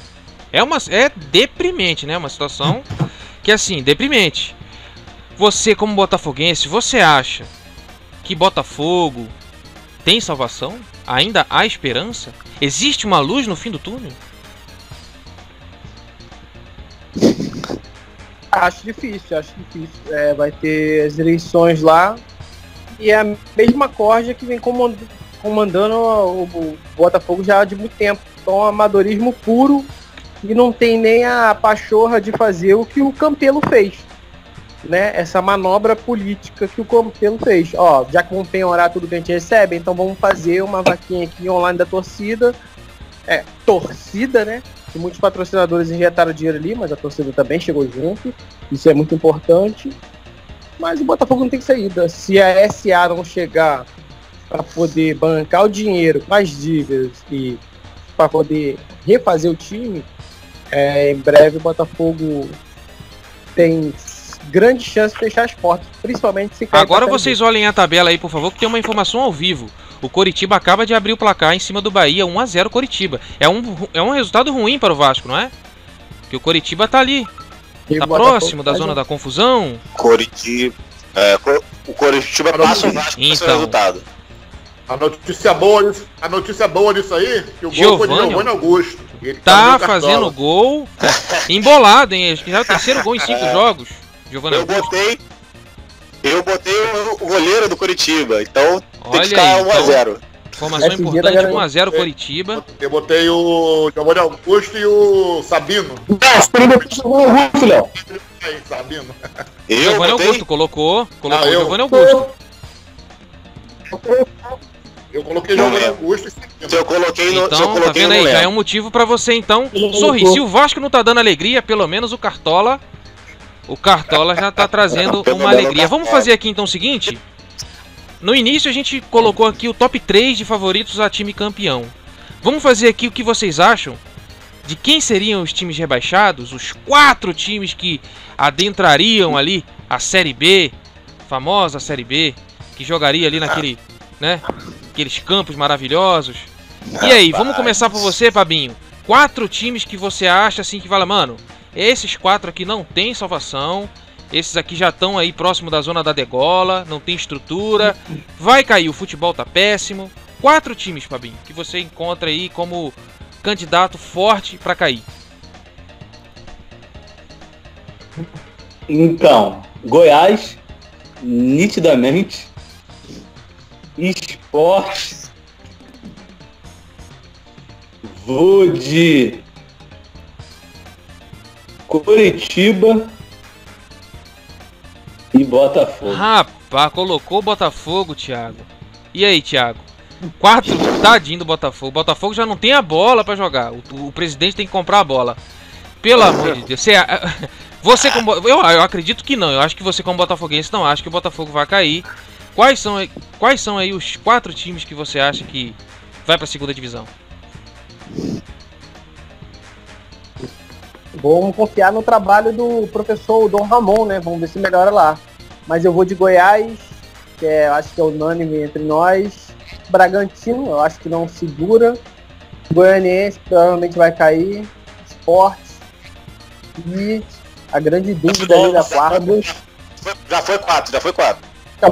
É, mas tem. Eu colocaria mais e, e ainda não colocaria Botafogo. Rapaz, esse é torcedor porque, rapaz. Esse Porque o Bragantino não é um time ruim, não, hein? Tem Claudinho, hein? Aquele Alejandro. Tem Claudinho. Então, o Léo é Ortiz, que é um bom zagueiro. Então, acho Muito bom jogador. Esse Claudinho é muito bom, hein? Muito bom então, o jogador. jogo, o jogo hoje, né? Hoje tem Botafogo e Bragantino. Vamos ver o que, que dá. Pois é, era e, é- e é uma disputa ali, né? É como eu falei do vídeo passado. É o Paralamas do Sucesso, o Herbert Viana. É a lanterna dos afogados, né? Parando. É uma, é uma coisa deprimente. E outra coisa, hein? Você falou aí Dom Ramon, seu Madruga, será que seu Madruga vai dar jeito? Léo, qua- É, quatro times aí que você acha que, va que, vai pra, que vão pra Série B. Quem que você acha que vai pra Série B? Ó, eu vou fazer um uma eleição aqui, mas um- um- uma pitada de torcida, porque eu não quero que o Botafogo caia. Porque dada a realidade, dadas as condições, se o Botafogo cair, eu assim tenho é, impressão de que vai ter muita dificuldade para voltar. Você pode ver aí o exemplo do Cruzeiro. Eu posso falar como Vascaíno por, por experiência própria. O Vasco foi três vezes, só que foi campeão uma. É aquilo lá, é uma areia movediça, né? Então eu vou dizer aí do Goiás, Bragantino, Coritiba e acho que e acho que o o esporte pode cair também, que o esporte, apesar de o esporte estar em décimo, o esporte acho muito Sabemos aí a sua visão, né? é, do Isaías, que não gostaria que os clubes do Rio caíssem e nitidamente você não vai colocar eles nessa lista. Mas quais seriam esses times aí então que iriam pra para essa série B? Eu, não tô, eu não tô com a minha tabela aqui em mãos, mas eu acho que o Goiás é unanimidade, né? Já caiu. Goiás. É, Bragantino, acho que cai. Bragantino. O esporte, acho o time muito fraco. E agora, vou- agora uma surpresa. Esse eu vou torcer. Talvez até não caia, porque eu acho que é um time mais ou menos. Mas eu acho que tá perigando e eu vou torcer para que ele caia, porque eu não gosto e. O Corinthians. Rapaz, é, o Corinthians tá perigando mesmo. Porque o Corinthians, apesar de estar em décimo primeiro, o Corinthians está só cinco pontos. Cinco pontos Sim. é dois jogos. Você tá ali. Você tá ali. Então vamos lá, nesse bloco a gente vai falar um pouquinho aqui desse jogo do Fluminense. A gente já falou aí do Vasco, do Flamengo, falamos inclusive um pouquinho do Botafogo, por mais que uma situação aí salgada, digamos assim, mas falamos porque o jogo só vai acontecer mais tarde, né? Então vamos falar aqui do Fluminense que o Rafael Veiga deixou dois, né, Thiago? Deixou dois lá, inclusive coloquei o. Rafael Veiga no cartola, hein? Ele me salvou. Fez bem. E aí, Thiago, esse 17. jogo do, do Palmeiras e Fluminense, será que o Fluminense é aquele famoso cavalo paraguaio? Não tem chance nenhuma de título? E esse Palmeiras, será que segue forte? Como é que, como é que foi esse jogo aí? É, rapaz, o, o Fluminense, ele tá ali de intruso, né? Eu acho que todo mundo, que é unanimidade em todos aqui que o Fluminense tá ali no meio do, entre os oito de, de, intru- de intruso. Mas o time é porque ele não perde para os times da zona. Mas ele não tem condição nenhuma de ganhar dos sete primeiros colocados, né? Às vezes até ganha como ganhou do, do, do Atlético Mineiro. Mas sobre o jogo de ontem, já foi uma semana conturbada para o Palmeiras, perdeu 12 jogadores, né? Com seleção e Covid e, lesões. O Fluminense veio a campo e iria com o Fred, mas torceu o tornozelo no aquecimento. Começou o jogo muito bem o Fluminense até o momento do gol do Lucas Claro que foi para análise. Aí fica aquela coisa, cinco minutos parado, o Fluminense parece que se perdeu ali e foi o momento que o Palmeiras conseguiu se achar melhor. Mas ainda ficou aquela coisa da posse de bola sem uma efetividade. Foi o que o Palmeiras ficou, teve duas chances no primeiro tempo, apenas dois chutes. Um, um, um, um, vacilo do Lucas Claro lá na zaga. O William entrou por trás dele, chutou, brigou o Muriel a fazer uma boa defesa. E aos 45, se eu não estou enganado, o Scarpa entra pela esquerda e dá um chute e mais uma defesa é, do Muriel. Foi esse o grande perigo do primeiro tempo. No segundo tempo voltou o Palmeiras mais organizado. É, teve logo no início o pênalti, né? Com a marcação ali do o chute pegou na mão do, do Wellington, né? Wellington Silva. E aí eu ficou mais folgado o jogo do Palmeiras. Que, mas também não foi aquele massacre que a gente esperava, né? O Palmeiras sufocando e, e, e mostrando toda a sua, sua seu grande conjunto que tem. Não foi. Chegou de novo numa bela jogada lá do, do Rafael Veiga, que conseguiu avistar o lateral. E o engraçado no gol do Rafael Veiga foi que ele ficou desesperado, né? É, teve um bate-rebate, a bola saiu pro lateral. Aí ele ficou desesperado, pulando no meio da área, acenando com a mão. Aí o lateralzinho foi só, foi aquele passe maroto no meio da área, rasteirinho. E aí largou o aço. 2 a 0 mas o jogo não teve grande atração assim não. Foi mais do que mesmo. Eu acho que o Fluminense é aquela coisa, ele vai continuar ganhando dos times que estão lá embaixo, possivelmente, Esporte, Fortaleza, eu acho que não ganha do Fluminense, e isso mantém ali no meio de tabela, mas não é para ter grande esperança não. Isaías, você acha que o Fluminense tem alguma chance de ser campeão? Vamos falar a verdade, né? Eu acho que é cavalo paraguaio, hein? Não, sinceramente, é como nosso amigo acabou de falar, é intruso ali em cima, né? É intruso. Tem um time bem ajustado, um time certinho. O Odaí tá sabendo organizar muito o time. Mas não vai muito longe, não. Vai, acho que não briga nem por Libertadores. Vamos aguardar. Mas não Vamos tem chance aguardar. de cair, né? Pelo menos tá ali naquele. Na água Não, de salsicha, não, né? não. Famosa água de salsicha. Aquela água que não serve pra nada, tá ali. É. Não sobe, não. Essa é a visão, Pabinho, que você tem do Fluminense? Vai ficar ali naquele meio bolo, não vai conseguir nada lá em cima, não vai cair, vai ficar ali na água de salsicha. É, é porque os times que estão ali, ali em cima são muito qualificados, tem um elenco muito bom, então fica difícil. O Palmeiras, se eu não me engano, teve 12 desfalques, 13 desfalques do jogo. Jogou com apenas dois titulares, pô. Mesmo assim o time tava muito bom. Eu não vi o jogo, vi os melhores momentos e o, o Palmeiras foi superior nos melhores momentos. Então eu acho que fica muito difícil pro Fluminense. Tem Grêmio, Palmeiras, Atlético Mineiro, Flamengo, São Paulo. É, Não dá pra ele ficar ali em cima, pegar um G6 aí, nem entrar no Eu Libertadores. Vai ficar ali na Sul-Americana É, ali. não. É muito difícil, Isso. muito difícil mesmo. Nono, nono, décimo, eu acho que o Fluminense fica nisso aí. Meio o time do. O time do. Do Palmeiras. Que ficou o desfalque. Everton, Matias, é, Ovina, né? Felipe Melo, Wesley, Luan.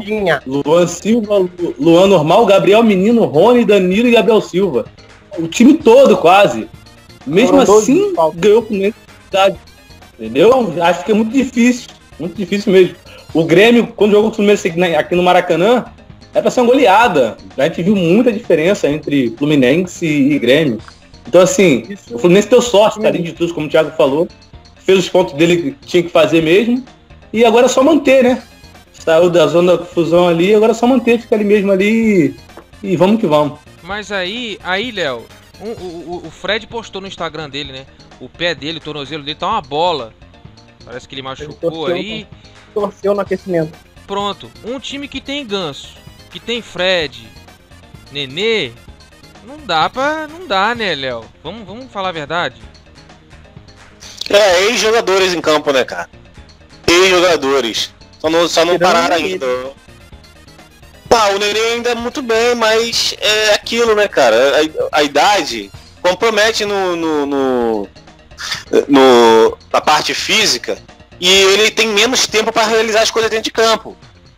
Desde a época do Vasco, o Nenê não tinha condições mais de jogar os 90 minutos. Então, quando, o, que, o que, que o jogador faz? Ele tem que, em vez de jogar no 90 minutos, ele joga 60.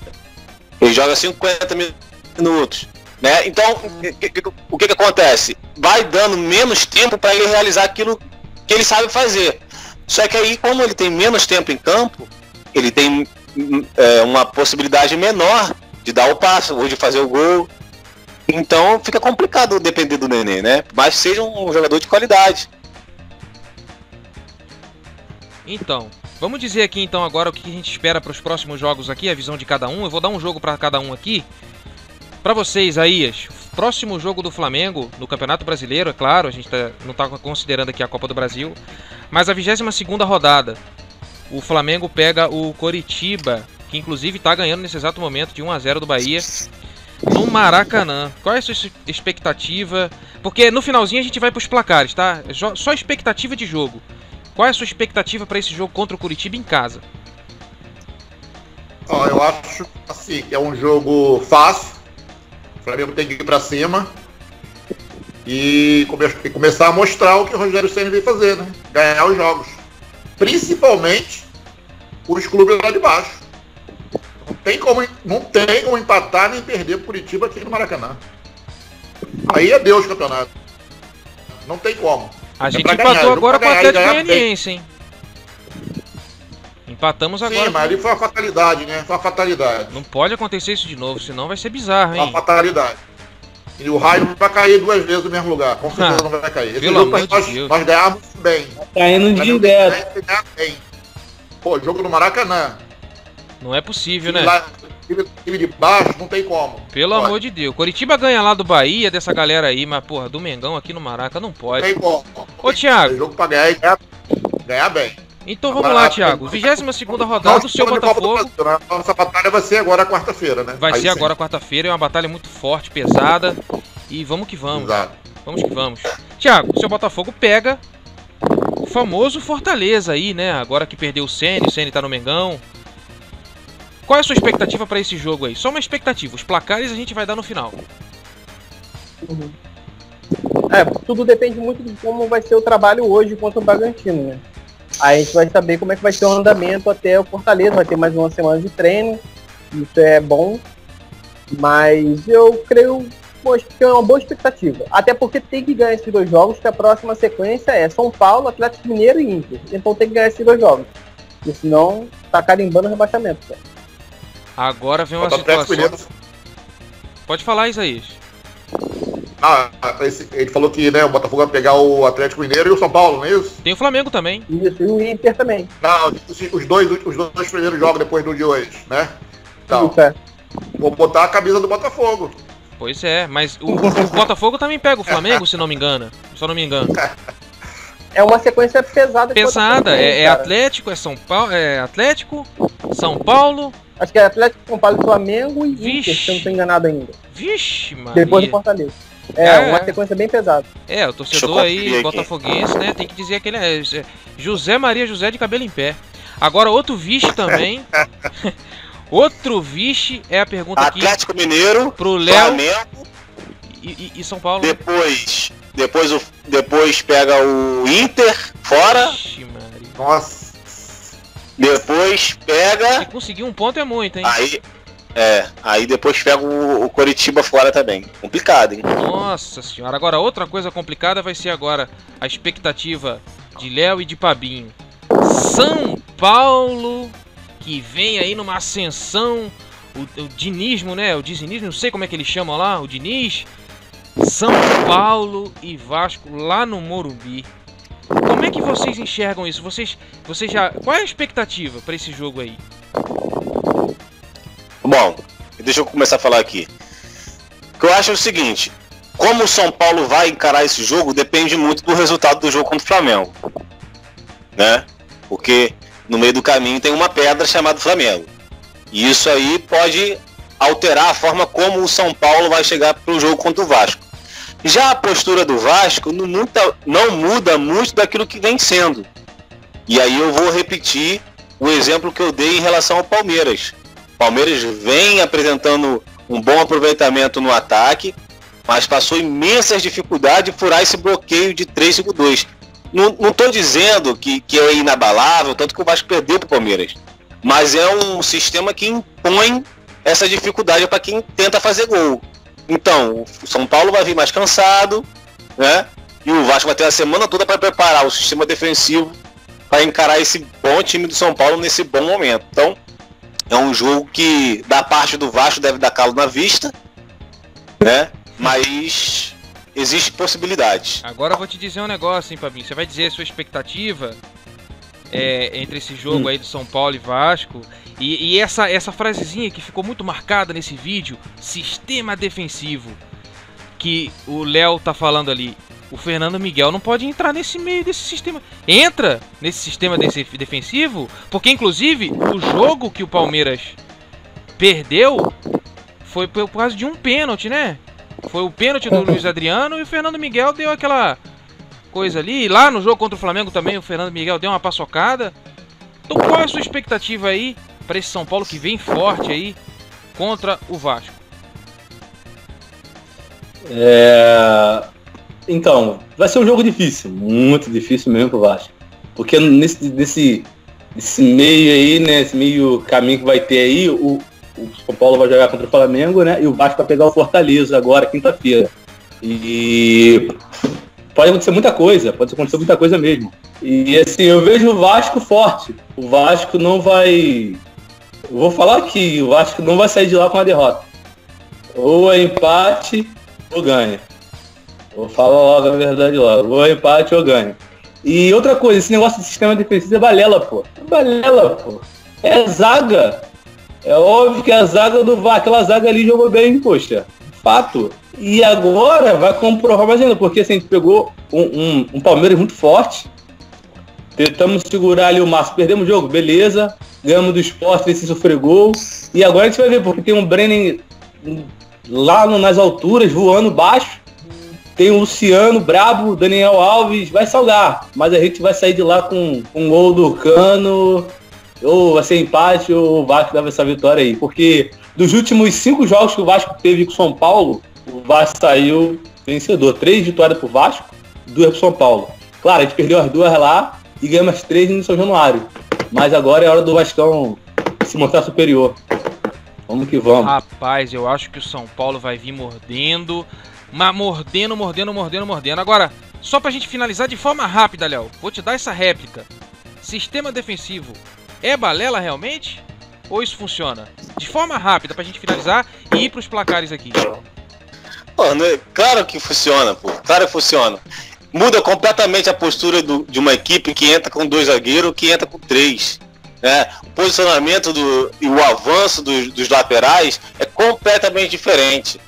Então, posicionamento em campo, com três zagueiros, cinco no meio de campo, pera lá um pouquinho, né? Então, na minha opinião, essa nova formação dentro desse sistema defensivo. Pronto, então dessa forma a gente vai agora para os placares da 22 segunda rodada, a gente vai dar aqui a nossa visão, né? E caso a gente acerte, a gente vai fazer como fizemos nesse, nesse próprio vídeo, vocês vão, vão ver, é claro, no, já viram no início, os placares aí que Thiago acertou do Santos, 2 a 0 contra o Inter, o Atlético Mineiro que Léo acertou, 2 a 1 em cima do, do Corinthians, e o placar que eu acertei, Palmeiras 2 a 0 em cima do Fluminense. Vamos aos placares aqui então. Bragantino e Bahia. Vou começar sempre nessa ordem. Pabinho, Thiago, Isaías e Léo. Pabinho, quando assim que Pabinho falou o placar, você já segue Thiago. Thiago falou o placar, já segue Isaías. Isaías falou o placar, já segue Léo. Bragantino e Bahia, Pabim. 2x1 Bahia. 3x0 Bahia. 2x2. 2x1 Bahia. Bom, pra mim vai ser 1 a 1 E vamos pro jogo do Flamengo e Curitiba no Maracanã. E aí, Pabinho? 3x1 Flamengo. 2x0 Flamengo. 4x1 Flamengo. 3x1 Flamengo. Rapaz, Tem que levar um gol Flamengo. tem que levar um gol, né? Eu vou botar aí 2 a 1 Flamengo. Então vamos lá. Atlético Paranaense e Santos. A Arena da Baixada, naquele campo lá safado do Atlético Paranaense, que a bola corre igual o demônio. E aí, Babinho? 2x0 Atlético Paranaense. 1x0 Santos. Marinho, minimice aleatório. 2x1 Atlético Paranaense. 2x2. Então, pra mim aqui vai ser 2 a 0 Santos. Goiás e Palmeiras. Rapaz, vai ser difícil botar uma vitória do Goiás, hein? Toda rodada. E aí, Pabinho? Goiás e Palmeiras. 3x1 Palmeiras. 3x0 Palmeiras. 2x1 Palmeiras. 3x1 Palmeiras. Rapaz, pra mim vai ser 2 a 0 Palmeiras. Agora é o jogo, hein? Morumbi. Agora eu quero ver. Pabinho disse que o Vasco não sairia derrotado. Vamos ver o placar. São Paulo e Vasco, Pabinho. 1x1. 2x1 São Paulo. Ó, como eu tenho que torcer pro Vasco. 2x2. Também acho que vai ser 2x2 também. Rapaz, eu não, eu- esse negócio de torcer pro Vasco. Eu não queria isso não, mas eu acho que vai ser 3 a 0 São Paulo. Não me julguem. Vamos que vamos. Ceará e Atlético Mineiro, Pabinho. É difícil esse jogo. Mas o Galo vai ganhar novamente aí. 3x0 Galo. Jogo difícil, 3x0. 2x0 Galo. 1x1. Acho que vai ser 2x1 pro Galo. Rapaz, eu vou seguir aqui o nosso convidado especial Isaías, companheiro rubro-negro aqui. Eu acho que também vai ser Vai 1 a secar 1. junto. 1 a 1. Atlético é fraco fora de casa. É, também acho que vai ser 1 a 1 e o Ceará é chatinho. Vamos, pe- nossa, esse jogo aqui vai ser triste pro Botafogo. Coitado do Botafogo. Botafogo e Botafogo Fortaleza, e- Pabinho. Botafogo e Fortaleza. 1x0, Babi neles. Opa. 2x0. Opa! 2x0 Furcão. 1x0 Botafogo. Opa! Só eu que vou colocar a derrota do Botafogo? Vai, Léo. Eu vou colocar um empate. 1x1. Ah, gente. Que é Fortaleza. É o Botafogo, né? Fortaleza 2x1 na cabeça do Botafogo. Você me desculpe, gente. Botafogo é muito ruim. Time muito ruim. Ó, vamos, vamos pra Inter e Fluminense. E aí, Babinho? Inter e Fluminense. Cara, Abel lá contrando o In- o Fluminense. O Fluminense vai levar 2x1 Fluminense. 1x0 Fluminense. 2x2. 1x1.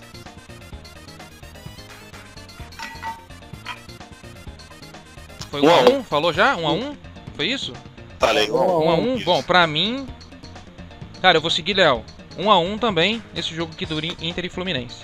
Corinthians e Grêmio. E aí, Pabinho? Corinthians e Grêmio. Corinthians tá muito mal, tá tudo batendo na cara do Corinthians. Bota aí 2x1 Grêmio. 2x0 Grêmio. 1x0 Grêmio. Vou seguir meu tio aí também. 1x0 Grêmio.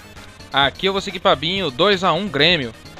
Agora, esse Maria Esporte, último jogo. Esporte e Atlético Goianiense, Pabinho. É, vitória do esporte. 3x1. 1x0 Goianiense. 2x1 Goianiense. 2x2. Bom, esse jogo aqui eu acho que vai ser 1x1. E olha, pra gente finalizar aqui a nossa chamada, saiu o gol, hein? Saiu o gol nesse jogo do Giovanni Curitiba. Foi Giovanni Augusto de novo? Epa, Outra. Cartola. Cartola tá arrebentando aí, hein, Isaías? É o Mitano. Rapaz, e vocês colocaram o Curitiba caindo, hein? Tá dando 2 a 0 lá em cima do Bahia, hein? Olha aí. Bahia é muito fraco. Então agora a gente vai aqui para as considerações finais. Vou começar aqui pela ordem que tá no vídeo, na tela, né? Fabinho, suas considerações finais, meu amigo. É, primeiramente quero agradecer o Isaías aí, por estar com nós aí. Disponibilizou um tempinho dele aí, né? Tempo corrido, pra estar com a gente. Quero agradecer também o Evandro aí, Rolly Goku. Tamo junto. O Leonardo Gomes, vulgo foguete. E Thiago Balbino aí.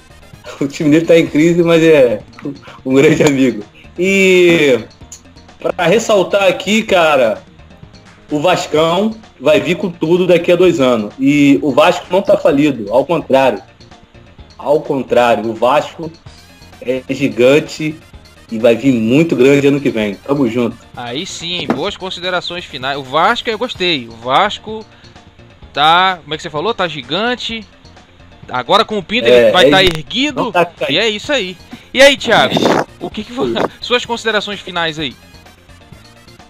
Considerações finais é o jogo é hoje, Botafogo e Red Bull Bragantino tem que passar o rodo, porque senão vai se complicar. É isso aí, galera. Até a próxima. Valeu, seu Isaías, Pablo Rodrigues, Leonardo, Voz do Além. Tamo junto. Voz do Além, fantástico. Show de bola. Léo, suas considerações finais. Bom, eu primeiramente quero agradecer meu tio, né, por ter aceitado o convite. Para mim, para mim foi, foi muito legal ele ter participado com a gente.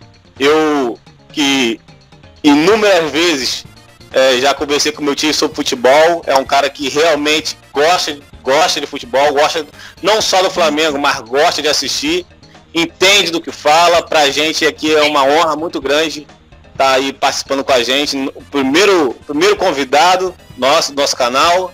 É, quero dizer que agradecer a todo mundo que assistiu o vídeo até agora, que assistiu ou que ouviu no podcast. Estamos começando, muita coisa para melhorar, mas agradeço todo mundo aí, agradeço também meus colegas aqui da bancada. Show de bola. Então é isso, gente. Vou finalizar agora com o Isaías, dando as considerações finais. Eu também queria agradecer aqui a participação. Flamenguista, pô, rubro-negro. Isaías, muito obrigado você ter participado aqui. E as suas considerações finais aí, a expectativa também desse jogo Flamengo e São Paulo, Copa do Brasil, né? Que a gente falou aqui só do brasileiro, mas estamos aí nervosos, a gente sabe disso. Muito obrigado pela participação, tá? Beleza, irmão? Beleza. Antes eu queria dar uma notícia boa para os Vascaínos e para o Botafoguense. E parece que o gol do Curitiba foi anulado e parece que o Bahia fez um gol. Parece. Deu uma mensagem aqui na tela. Isso Aqui. mesmo, isso mesmo. Isso mesmo. Então tá um a um, quer dizer, a notícia é boa né, para os Vascaínos e É Botafoguenses. boa, é boa, boa. É, eu queria agradecer muito o convite de vocês, tá? Foi um grande prazer. Quando tiver precisando, pode chamar, que estamos aí, tá? E vou, e vou, estar, e vou estar compartilhando o canal de, canal de vocês. E com certeza será um sucesso. Sucesso absoluto. Valeu. Valeu. Fala, galera. Então assim a gente termina aqui mais um, um vídeo, mais um programa aqui com essa bancada Eu acho, maravilhosa. eu acho que, Deixa acho que tava falando ainda, Evandro. Tá falando, tá falando aí? Pode falar. Só vou deixar, só pra finalizar, deixa aí o seu comentário, deixa o seu like, compartilha e a gente finaliza aqui com o Isaías, o nosso convidado, fantástico. Finaliza, aí pra gente, Isaías. Não, só dizer que na torcida para que todos os times permaneçam né, na Série A. E que o Flamengo, sim, na minha opinião, é muito candidato ao título. Show de bola, galera. Valeu, muito obrigado a todos. Tamo junto, até a próxima.